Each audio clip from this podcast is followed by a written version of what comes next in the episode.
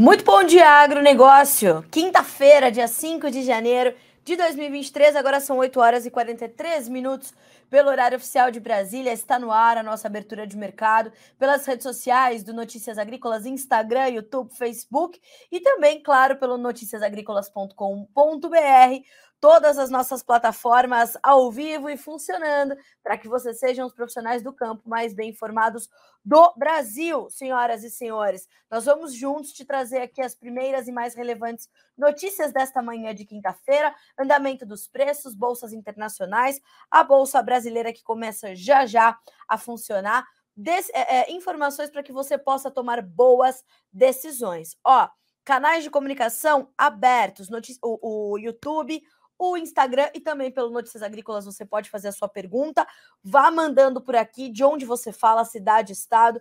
Fala para a gente sobre o que você quer saber, que tipo de informação você precisa agora e a gente vai te trazendo essas respostas aqui. Vou deixar as perguntas ali para o final da nossa conversa para eu poder atender o maior número de pessoas possível. Combinado assim? Então vamos juntos. A gente vai começar, como sempre fazemos, trazendo uma rodada de preços, assim a gente consegue ter um panorama geral para começar a detalhar as conversas. Antes de mais nada, eu te lembro que o Bom Dia Agronegócio tem o apoio da Cochupé, a maior cooperativa de cafeicultores do mundo, e que conosco está Letícia Guimarães, pela redação do Notícias Agrícolas, nos acompanhando, para que você também possa ter essas, essa interatividade garantida conosco por aqui.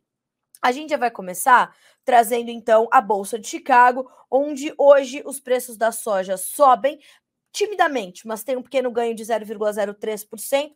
Para o contrato janeiro vale 14 dólares e 83 centos por bushel. O milho sobe 0,5% para 6 dólares e 56. O trigo 0,6% de alta, 7 dólares e 50 cents por bushel. Ainda na bolsa de Chicago, os derivados de soja se destacam pela alta do óleo de soja de 1,4% para 63 centos mais 70 por libra, enquanto o farelo cai 0,6% para valer 459 dólares mais 90 centos por tonelada curta.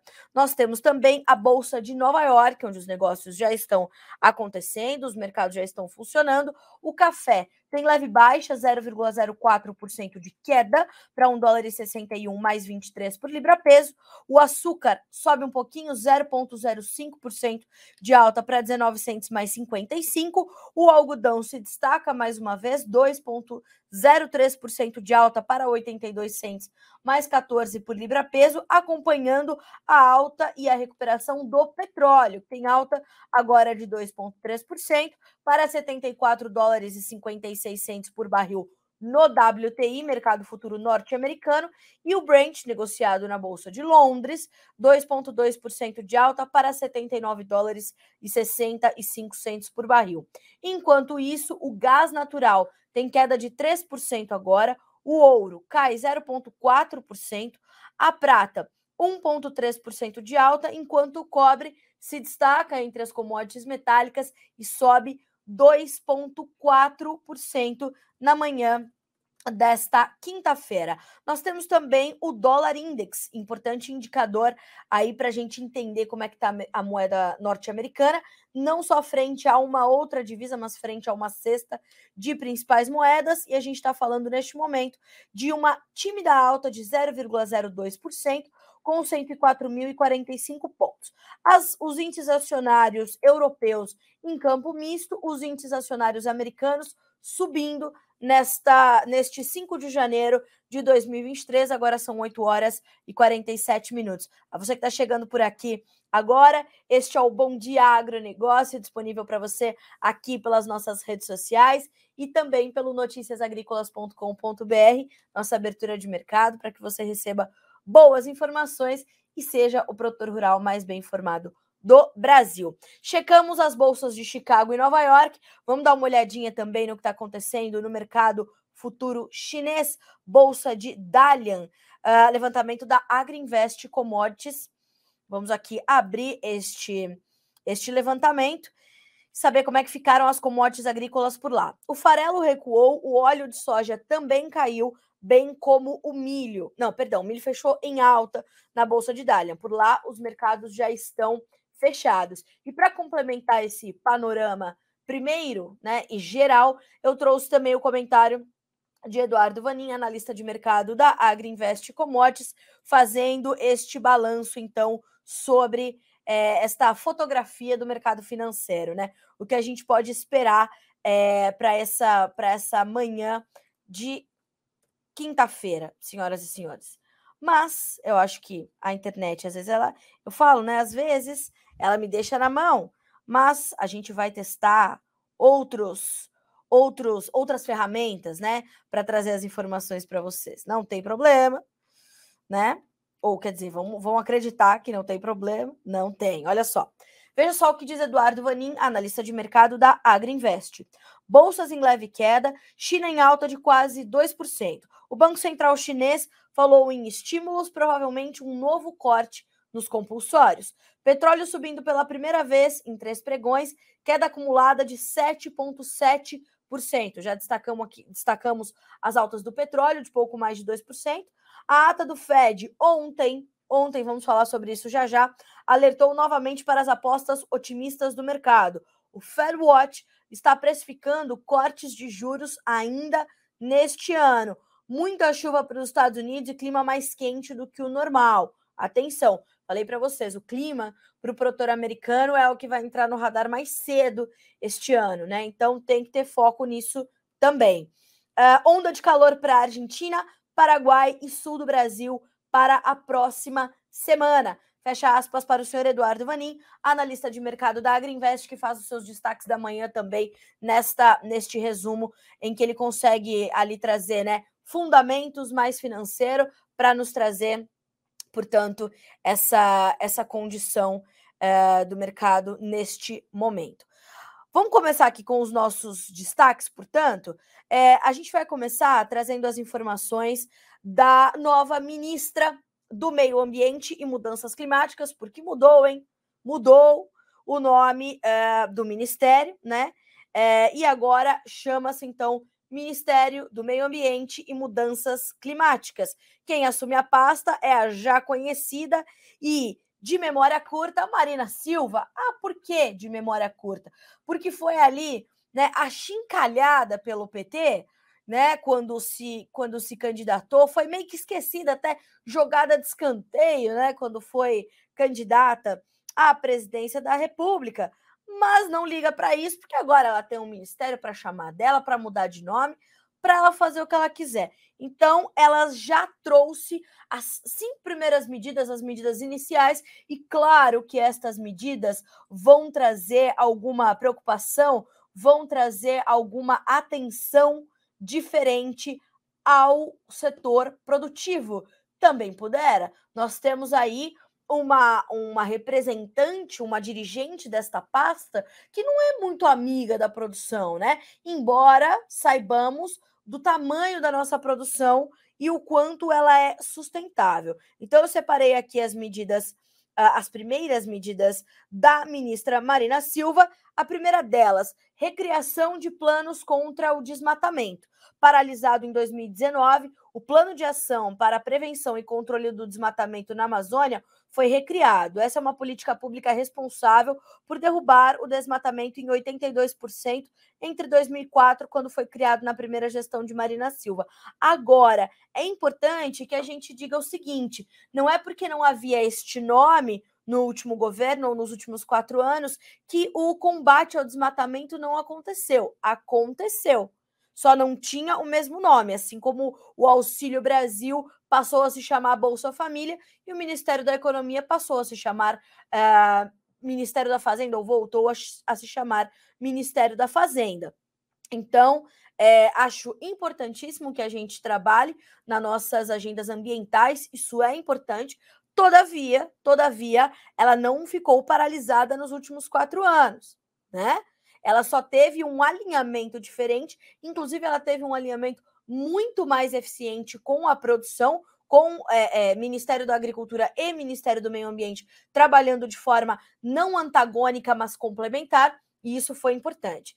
Dois, criação de comissão para acompanhar o plano. Então, cada plano do Ministério do Meio Ambiente vai ter uma comissão específica para ele. É para a gente gerar mais empregos em Brasília, mais dinheiro para a gente exigir da máquina pública. Então, cada cada, cada plano desse vai ter uma comissão. O mesmo decreto que recriou o plano de ação para o controle do desmatamento também instituiu a Comissão Interministerial Permanente de Prevenção e Controle do Desmatamento. Ótimo, vamos lá. Terceira medida, reativação de fundos, e esta é, a, na minha modesta opinião, a que mais nos preocupa, porque aí é que vão, né, é, fundo Amazônia, fundo isso, fundo A, fundo B, fundo C, para gerar um dinheiro, né, principalmente de ONGs internacionais, que não vão garantir ou fomentar a preservação ambiental. Não acontece. Não acontece. A gente precisa olhar para essa recriação dos fundos, né, de uma forma muito é, lúcida e de uma forma muito racional, porque a gente não está gerando, principalmente, não só recursos para preservação ambiental, mas a gente não está pensando em gerar recursos para as populações em, ou as parcelas mais vulneráveis da população que ali uh, vivem. Elas não estão colocadas nestes grandes planos do Ministério do Meio Ambiente e Mudanças Climáticas, né? Agora, este é o novo nome. Então, nós temos essa condição e temos que olhar para isso com bastante atenção. Então, essa, essa reativação dos fundos é a medida que mais me preocupa, né? É, de, uma, de uma forma pessoal, dizendo, né? Na minha, na minha análise. Quatro, quarta medida Multas ambientais. O novo decreto derruba medidas do governo Bolsonaro, que, segundo especialistas, eram barreiras para que as multas por crimes e infrações ambientais fossem cobradas. Agora, se a gente avança com a questão das multas ambientais, como é que a gente avança com a lei da regularização fundiária? A partir do momento que não se sabe de quem é aquela terra, como é que vai se aplicar uma multa? A lei da regularização fundiária, ela titulariza a terra, ela dá nome CPF barra CNPJ para aquele proprietário.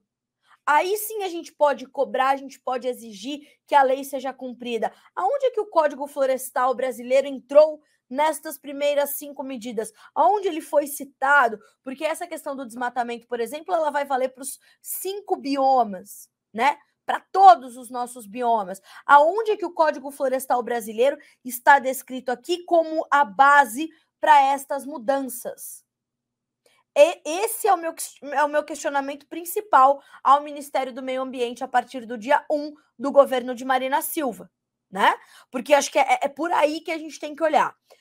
Quinta, medida mais eh, das, das cinco primeiras do Ministério do Meio Ambiente. O decreto enterra um programa criado pelo governo Bolsonaro que, na avaliação de especialistas, incentivava o garimpo, é, em fevereiro deste ano, o governo criou o Programa de Apoio ao Desenvolvimento da Mineração Artesanal e Pequena Escala, PROMAPA. Segundo o governo, o principal objetivo era estimular o desenvolvimento, de desenvolvimento da mineração artesanal em pequena escala através de políticas públicas setoriais. A área de atuação prioritária do programa seria a região da Amazônia Legal, que abrange os estados de Rondônia, Acre, Amazonas, Roraima, Pará, Amapá, Tocantins, Mato Grosso e Maranhão. É, por que, que isso era importante? Porque você regulamenta. Regulamenta o garimpo que já existe lá. Quando você coloca regras, isso passa a não exercer ou a não é, é, promover uma pressão, uma supressão ambiental, problemas ambientais. Você regulamenta, você regulariza. E agora me parece que a situação mudou. Então a gente vai ter que olhar também para a mineração de uma outra forma. Um, vamos entender. Olha só, como, uh, qual era o impacto desse programa criado no governo Bolsonaro? Organizações de defesa do meio ambiente apontavam que a medida tem intenções eleitorais e contribui para incentivar o garimpo ilegal na região amazônica. Não era o caso. Mas, como agora a gente está distorcendo tudo que foi feito, inclusive de bom, para é, validar aquilo que se quer fazer só para a gente trocar o rumo do caminho e dizer que trocamos o rumo do caminho, a gente vai ter essa distorção.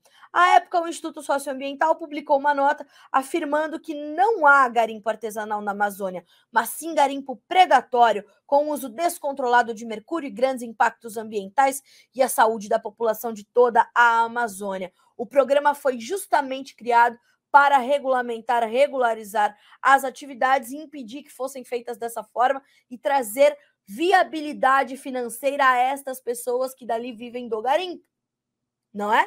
Então a gente tem que olhar para isso, monitorar e entender como serão feitas essas medidas. Vamos ter atenção, porque muito se muda ainda a partir deste ponto.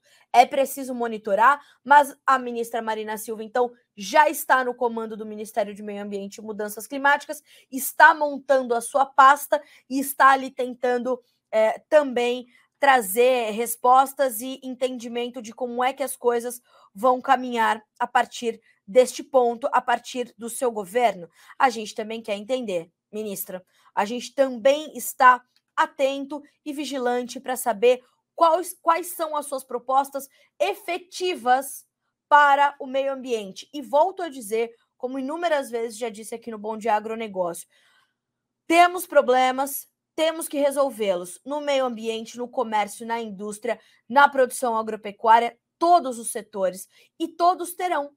De um ano para outro, de um mês para outro, as exigências serão outras. É natural que isto aconteça. No entanto, nós temos que ter esse entendimento de que é, dar continuidade a medidas que vinham funcionando faz parte da racionalidade de um governo, né? E, e, a gente não pode simplesmente ir mudando as coisas e vamos lá. Depois a gente pensa nas pessoas. Primeiro, a minha ideologia. As coisas não caminham assim. A gente já vê que não se está governando para os brasileiros, está se governando primeiro para o alto escalão ali do governo Lula e de seus ministérios.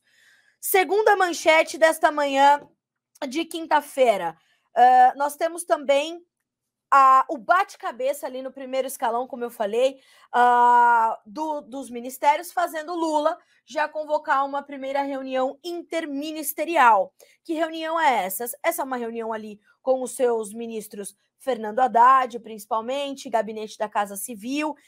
Por quê? Porque a gente está de olho no que tá o Alckmin, naturalmente, e ali o primeiro escalão, não é?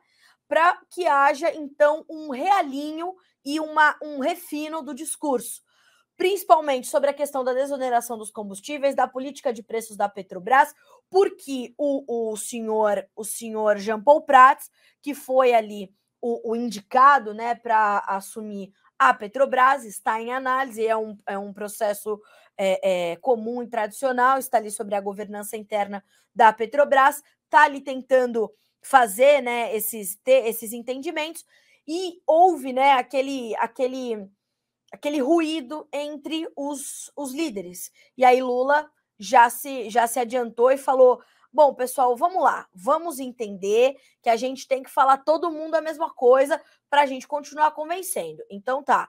Então temos essa essa primeira reunião interministerial, vai acontecer. A gente vai é, buscar naturalmente entender uh, quais serão os resultados dessa reunião. Volto a dizer: desoneração dos combustíveis, política de preços da Petrobras, teto de gastos, equilíbrio fiscal, são todos esses é, pontos que serão discutidos nesta, nesta reunião. Uh, vamos também entender como os líderes irão reagir a isso, como irão defender né, as suas as suas um, as suas as suas demandas e as, os seus planos para cada ministério, para que haja esse discurso refinado, uníssono que vem do primeiro escalão, portanto, do governo Lula. E hoje é 5 de janeiro, hein? Os três primeiros governos, os três primeiros dias do governo já trazem essa, essa dificuldade de entendimento. Então, logo a gente vai tendo essas, essas novidades e essas mudanças de, de colocações, a gente vai atualizando a vocês aqui no Notícias Agrícolas. Já tem todas as primeiras informações sobre essa notícia por aqui e a gente vai te atualizando de tudo ao longo do dia. Combinado? Ótimo. Outra informação importante, essa sobre o fechamento de 2022, que é a questão da inflação.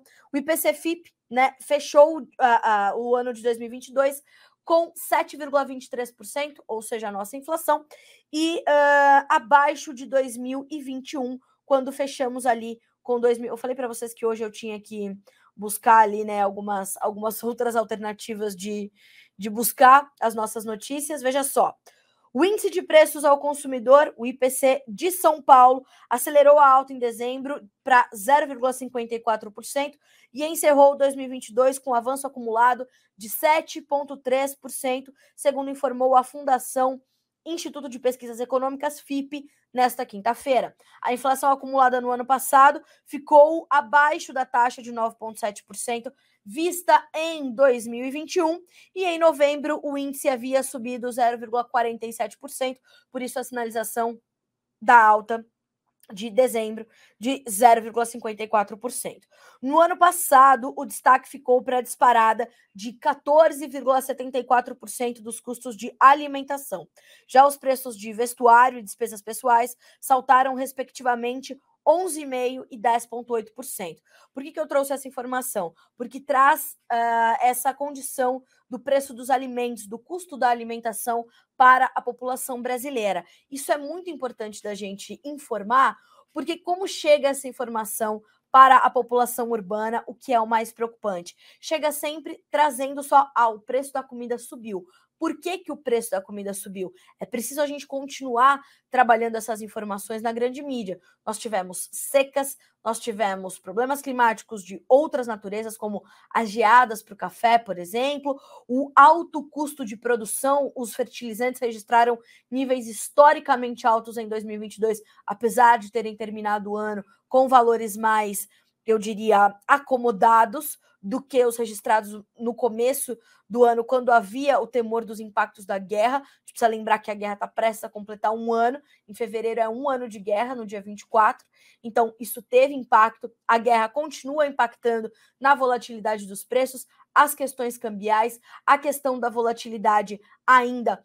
Uh, não só do dólar, mas dos outros itens que compõem o custo de produção. Nós tivemos também as questões logísticas pesando sobre a formação dos preços, a questão dos combustíveis que encarece o transporte. Então, nós temos que elencar, enumerar quais são esses fatores todos que pesam na formação do preço dos alimentos e trazem esse impacto sobre a inflação.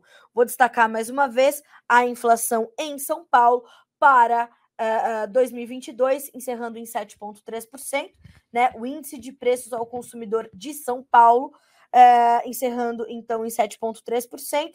Nós tivemos em 2021 9,7% e destaque para os custos de alimentação 14,7%.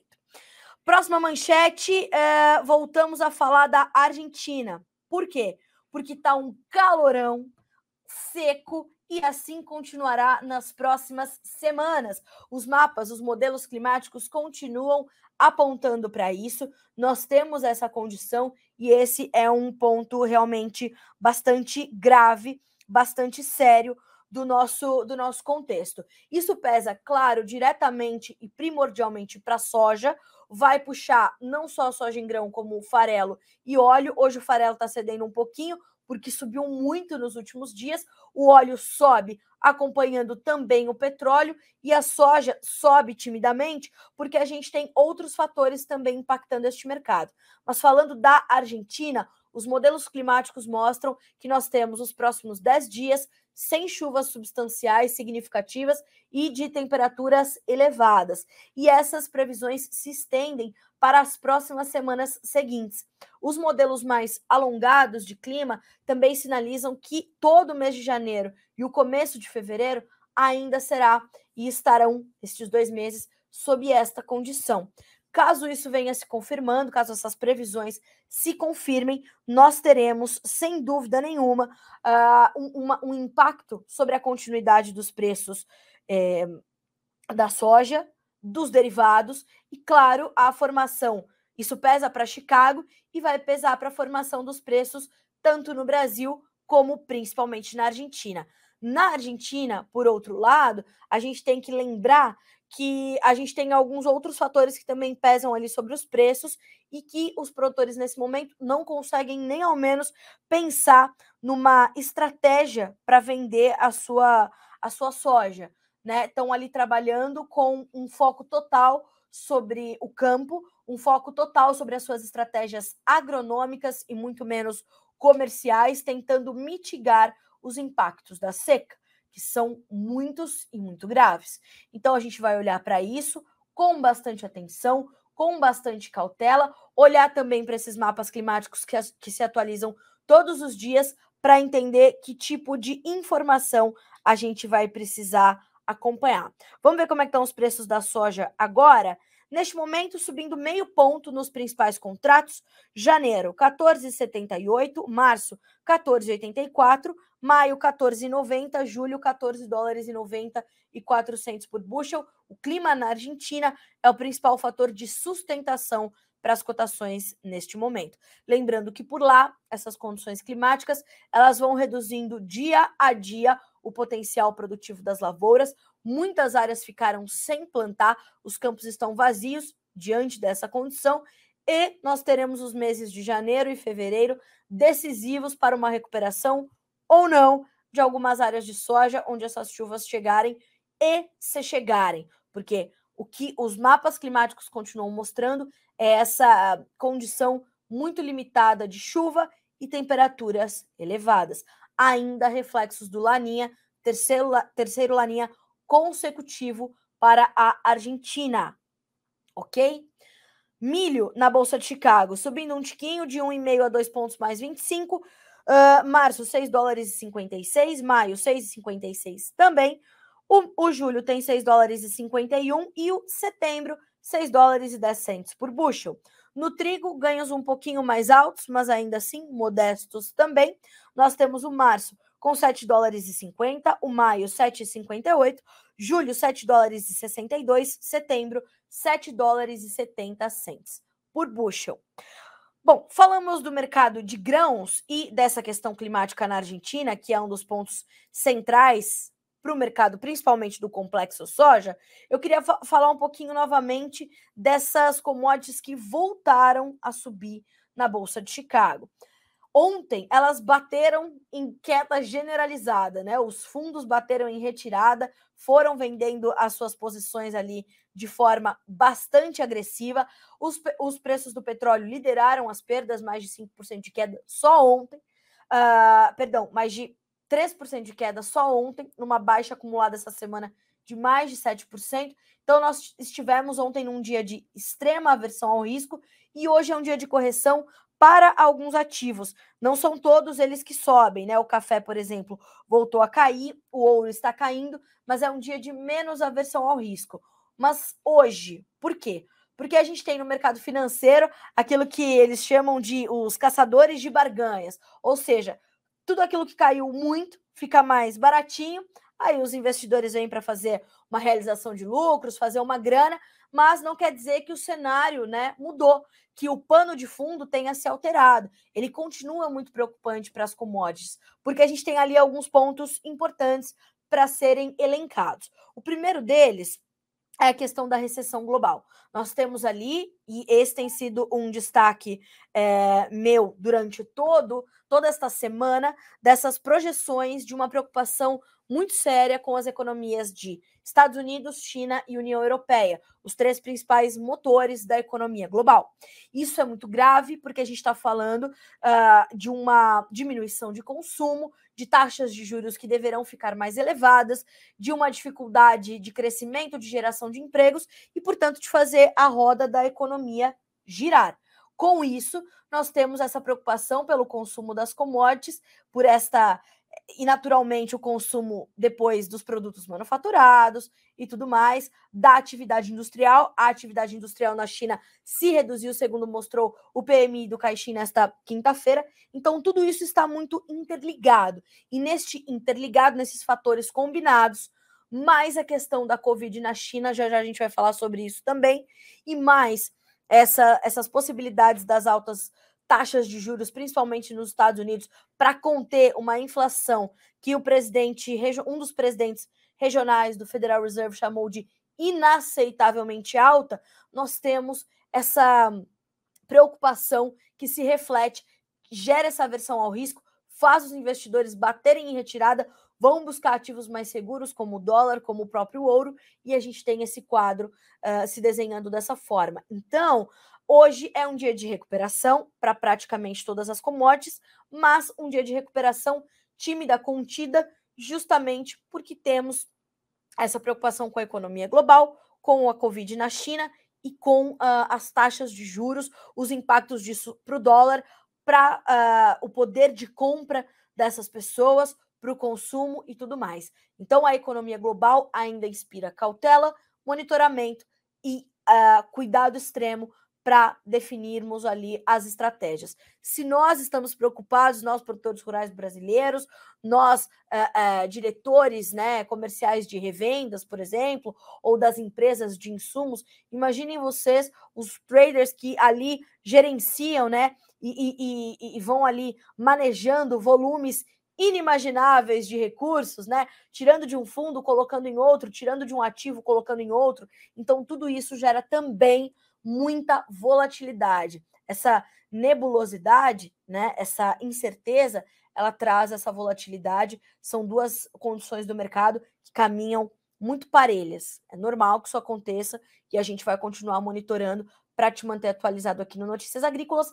Claro, sempre traduzindo como tudo isso impacta na formação do teu preço em reais, seja em reais por saca de café, em reais por saca de milho, em reais por saca de trigo, em reais por saca de soja, em reais por caixa de tomate, em reais, em reais por saco de batata, tá? O importante é você entender que o que está acontecendo nas bolsas, porque diferente também do que, do que dizem as novas autoridades econômicas desse país, o, as questões fiscais, não só do nosso país, mas dos demais, impactam no nosso dia a dia, no nosso custo de vida, no custo Brasil, no risco Brasil, né? Uh, isso tudo impacta no seu dia a dia, isso impacta na formação dos preços, impacta na formação dos custos de produção, e claro, isso tudo bate para o consumidor final que vai comprar ou não o seu produto, seja ele direto ou tendo passado pela indústria, por exemplo. Então, isso precisa estar tá na conta, isso precisa estar no seu radar. Falamos disso e agora vou chamar essa questão da China, porque a situação é muito grave por lá. E a OMS, a Organização Mundial da Saúde, afirmou que a China poderia estar subnotificando as mortes por Covid-19. Isso é muito sério, isso é muito grave. A gente está falando de uma tentativa da China de realmente trazer ali uma. Estou aqui até buscando a última informação para vocês que é essa questão da, né, da, da China estar tran tentando tranquilizar o mundo diante dessa possibilidade é, de, ou dessa condição de ter mais mortes do que se, se afirma, né? E olha só, a OMS diz ainda estar preocupada com o risco de vida e novamente, pede a Pequim por melhores dados. Veja só o que diz a notícia da a BBC, Agência Internacional, Agência Britânica de Notícias. A Organização Mundial da Saúde alertou que a China está subnotificando o verdadeiro impacto da Covid-19 no país, em particular o número de mortes. A revogação da maioria das restrições à circulação de pessoas no mês passado levou ao aumento no número de casos. A China parou de divulgar os dados diários de casos e anunciou que 22 pessoas morreram por Covid desde dezembro, usando seus próprios critérios de contagem. Michael Ryan, diretor de emergências da OMS, no entanto, contesta os dados divulgados pelo governo do presidente Xi Jinping e os padrões usados na China para definir mortes causadas pela doença.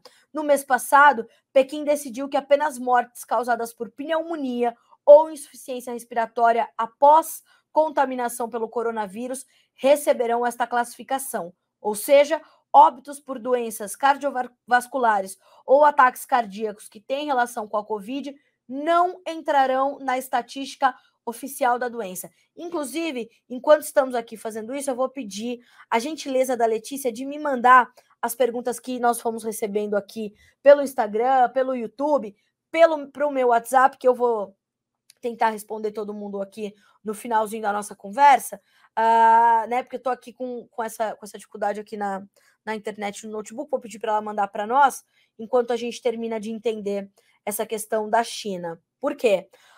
Porque a gente está perto do feriado do Ano Novo Lunar, que é o feriado uh, mais extenso e um dos mais, se não o mais importante para os chineses. É um feriado de uma semana, é um feriado que promove uma intensa migração de pessoas dentro do país buscando ali estar com suas famílias, com seus amigos, visitando, né, familiares nas suas cidades de origem, e isso é, intensifica muito o consumo de alimentos, intensifica muito o consumo de commodities. E como é que isso vai acontecer? Porque havia uma esperança muito forte no feriado do Ano Novo Lunar, tão logo houve o relaxamento das medidas de combate ao Covid na China pela, pelo governo, por Pequim, mas com esta condição as pessoas estão completamente assustadas. Então, como é que vai ficar esse feriado do Ano Novo Lunar?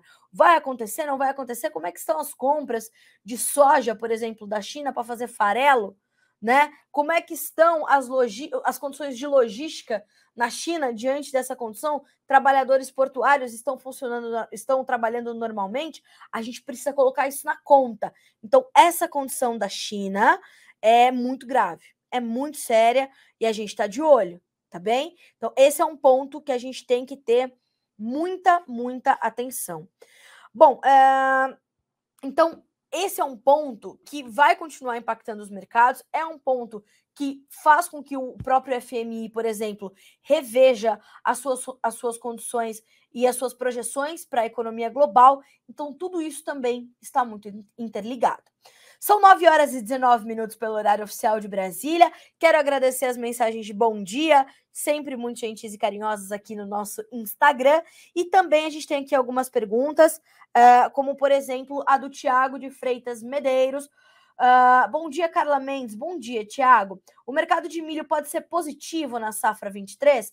Uh, temos aqui ele falando de passos em Minas Gerais. Sim, nós temos a possibilidade de termos bons preços em 2023 para o milho, Tiago, porque nós tivemos uma redução da produção global na safra 22-23, apesar da recuperação da safra brasileira. A gente tem a manutenção do conflito entre a Rússia e a Ucrânia. Então, os analistas, os consultores de mercado, eles acreditam que há realmente essa possibilidade de preços sustentados para o milho em 2023 aqui no Brasil. Nós temos uma demanda forte pela nossa exportação, nós devemos ter uma oferta maior, claro, nessa próxima temporada.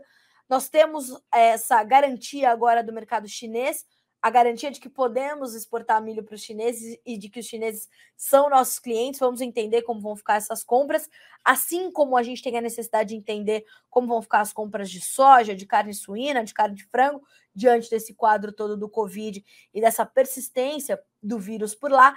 Então, esse é um ponto de atenção, mas o Brasil tem, tem eita, o Brasil tem conseguido, é, é, este, é, eita nós, está fazendo, agora sim, o Brasil está fazendo um trabalho para garantir que o espaço aberto é, durante a pandemia, durante esse conflito entre Rússia e Ucrânia e durante essa demanda maior pelos chineses permaneça aberto e sendo ampliado para que a gente possa continuar mandando milho para esses principais consumidores globais. Então, sim, há boas perspectivas. Eu sugiro que você acompanhe a última entrevista de Anderson Galvão, analista e consultor de mercado da Celeris Consultoria, onde ele fez um balanço de 2022 e trouxe as perspectivas para 2023, justamente pontuando estas condições. Então, é importante fazer ali uma, um, uma revisão desse conteúdo para entender essa, essa condição. O João Batista Rezende, de Juiz de Fora, Minas Gerais, também manda bom dia para nós. A Joelide Lemes também nos mandando bom dia. O pessoal da LG Comércio de Cereais sempre conosco é, e dizendo que está sempre nos acompanhando, coisa boa, né? E o seu Sidney Aparecido lá de reserva no interior do Paraná também conosco, José Roberto Amaral Pinheiro, o pessoal do Instagram também. Eu agradeço demais uh, pelas, pelas colocações, pela interatividade. E temos também aqui, ó, mais informações que chegam de última hora e em primeira mão, para você que nos acompanha, o nosso jornalista Jonathan Simeão, especialista no setor sucroenergético, que ontem, inclusive, deu um destaque completamente importante sobre a questão da desoneração dos combustíveis. As usinas já estão falando e já estão considerando a judicialização deste caso da desoneração da MP que foi assinada por Lula no dia 1 de janeiro, último domingo. Por quê? Porque tanto a Única, por exemplo, quanto a UNEM estão falando sobre inconstitucionalidade dessa medida, porque é constitucional a vantagem que tributária que o etanol tem sobre a gasolina. E agora os dois estão ali para e passo. Então tem que ter atenção. E agora o Ministério da Justiça estão pedindo que os postos de gasolina expliquem o aumento precipitado nos preços de combustíveis. Então, ali, né, o Ministério de Justiça e Segurança Pública iniciou nesta terça e quarta-feira notificações para que oito entidades que representam postos de combustíveis de três estados, São Paulo, Paraná e Rio de Janeiro, expliquem um aumento precipitado nos preços da gasolina, já que o governo decidiu, em 1 de janeiro, manter a isenção dos impostos federais sobre gasolina e etanol. Além disso, ficarão zerados por um ano piscofins e CID sobre diesel, biodiesel e gás liquefeito de petróleo, ou GLP.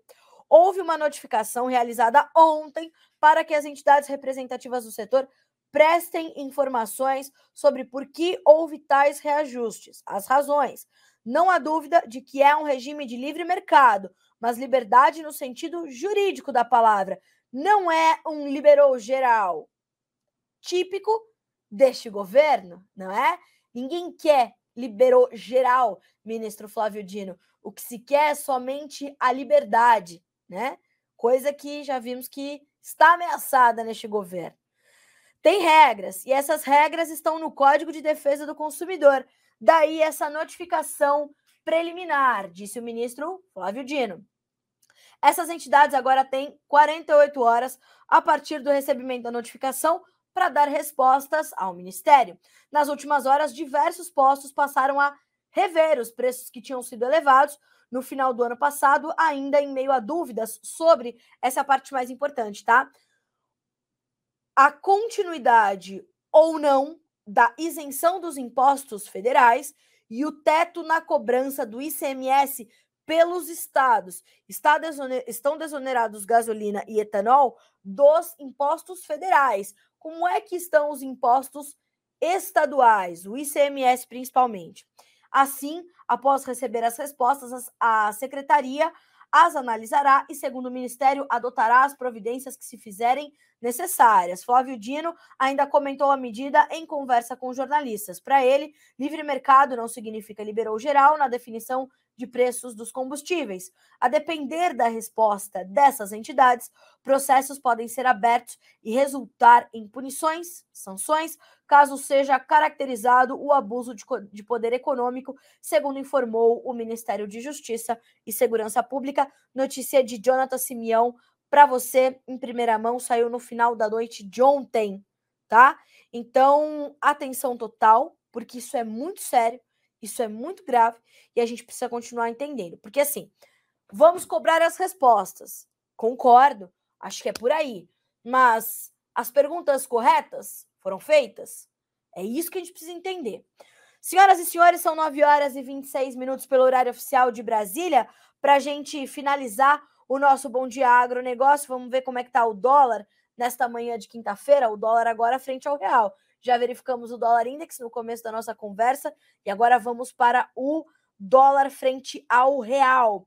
Hoje caindo 1,23%, recuando e corrigindo as altíssimas uh, os, os, altíssimos avanços dos últimos dias, R$ 5,39, 1,2% de queda. Algumas sinalizações, inclusive, sobre reformas tributárias e tudo mais, feita ontem pelo ministro Rui Costa, também deram uma tranquilizada no mercado. Então são R$ 5,39. Algumas manchetes que chegam na manhã também desta quinta-feira. Exportações alemãs caem de forma inesperada em novembro.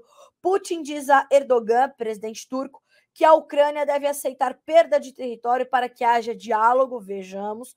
Boi, pelo CPEA, oferta e demanda domésticas devem ter mais protagonismo na formação de preço. Ontem, Alexander Horta fez uma entrevista com Guilherme Young, que é analista de mercado da Datagro, e ele falou muito sobre isso, sobre como os números de 2022 vão sinalizar o comportamento do mercado pecuário em 2023. Vale a pena você recuperar. Suínos, expectativa de crescimento do setor em 2023. Boa notícia.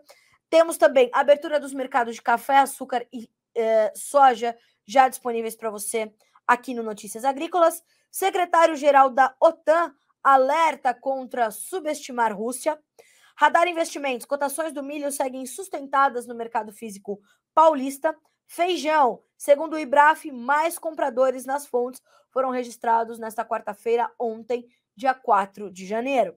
Preços ao produtor da zona do euro caem em novembro sobre mês anterior. Vendas de soja da Argentina atingem 80% da safra 2021-22, informa o governo na manhã de hoje. Pessoal, outro conteúdo que eu quero indicar para vocês acompanharem, na verdade são dois aqui no nosso Notícias Agrícolas, que foram é, entrevistas feitas na tarde de ontem, né, mas que ainda estão valendo, mas como já tínhamos conversado no Bom Dia Agro. Uma delas é com José Braz Matiello, que diz sobre a cafeicultura.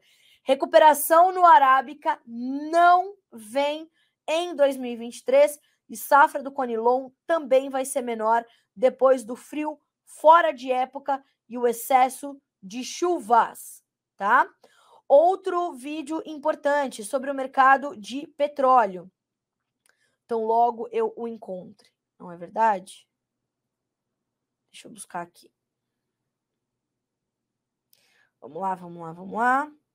Ontem, a Jonathan Simeão entrevistou é, mais um especialista sobre as questões é, do petróleo, reforçando a volatilidade bastante intensa, a volatilidade é, que deve continuar em 2023.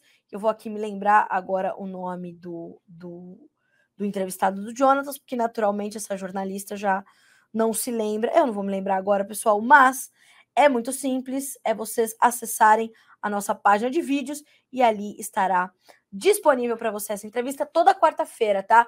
Toda quarta-feira tem informações atualizadíssimas sobre o mercado do petróleo. Ontem foi a vez de Heitor Paiva, analista de, de macroeconomia e energias da Headpoint Global Markets, que diz o seguinte: petróleo 2023 começa com expectativa de muita volatilidade, recessão global deve acentuar o cenário. Então, atenção total ao mercado de petróleo. 9 e meia, horário de Brasília, senhoras e senhores. Aí, ó, a gente recebe uma pergunta completamente importante, né? Ó, o João diz assim: como será que vai se comportar o agro neste ano? João, excelente pergunta para a gente finalizar o Bom Dia Agro dessa quinta-feira, dia 5 de janeiro. A gente tem novos comandos em todas as pastas que. A gente tem um novo comando no Brasil e todas as pastas que dizem respeito ou que estão interligadas ao agronegócio de alguma forma, elas começam 2023 e os próximos quatro anos com um perfil completamente diferente do que a gente observava há quatro anos. Né? Então, olhar para isso e, e, e ter essa resposta vai exigir muito tempo e análises muito, muito racionais. Né? O nosso papel enquanto jornalistas é de questionar justamente isso. É, a nossa produção já está ali alinhando uma entrevista com o ministro Carlos Fávaro, que assumiu Agricultura, Pecuária e Abastecimento. Nós teremos que fazer questionamentos ao Ministério do Desenvolvimento Agrário, ao Ministério do Meio Ambiente e Mudanças Climáticas, ao Ministério dos Povos Indígenas. A gente tem é, as informações de que nós já temos é, a, 13 novas é, é, demarcações em andamento que podem ser discutidas ainda em janeiro. Então, a gente tem muitos braços para entender aonde eles poderão e irão querer chegar. Então, entender o comportamento do agro nesse ínterim, neste processo, vai ser muito importante. A sua pergunta é completamente pertinente, mas nós não temos essa resposta ainda. Talvez produzir seja mais desafiador a partir de agora no Brasil, mas limitar o produtor brasileiro impossível de acontecer, né?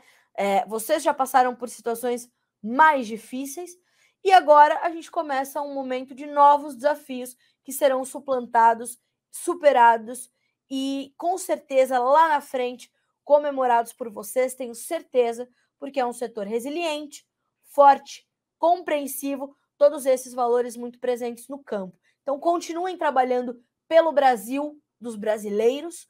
Uh, não se esqueçam que eu sempre falo isso aqui no Bom Dia Agro. Os governos passam e o Estado fica.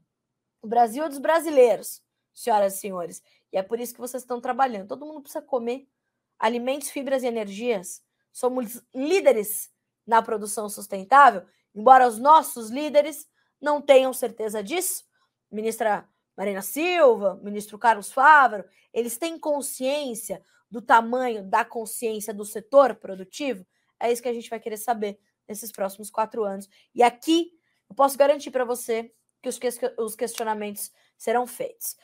9 horas e 33 minutos, senhoras e senhores. Agradeço pela companhia até aqui. Amanhã estamos juntos novamente. Boa quinta-feira para você, bons negócios. Até amanhã.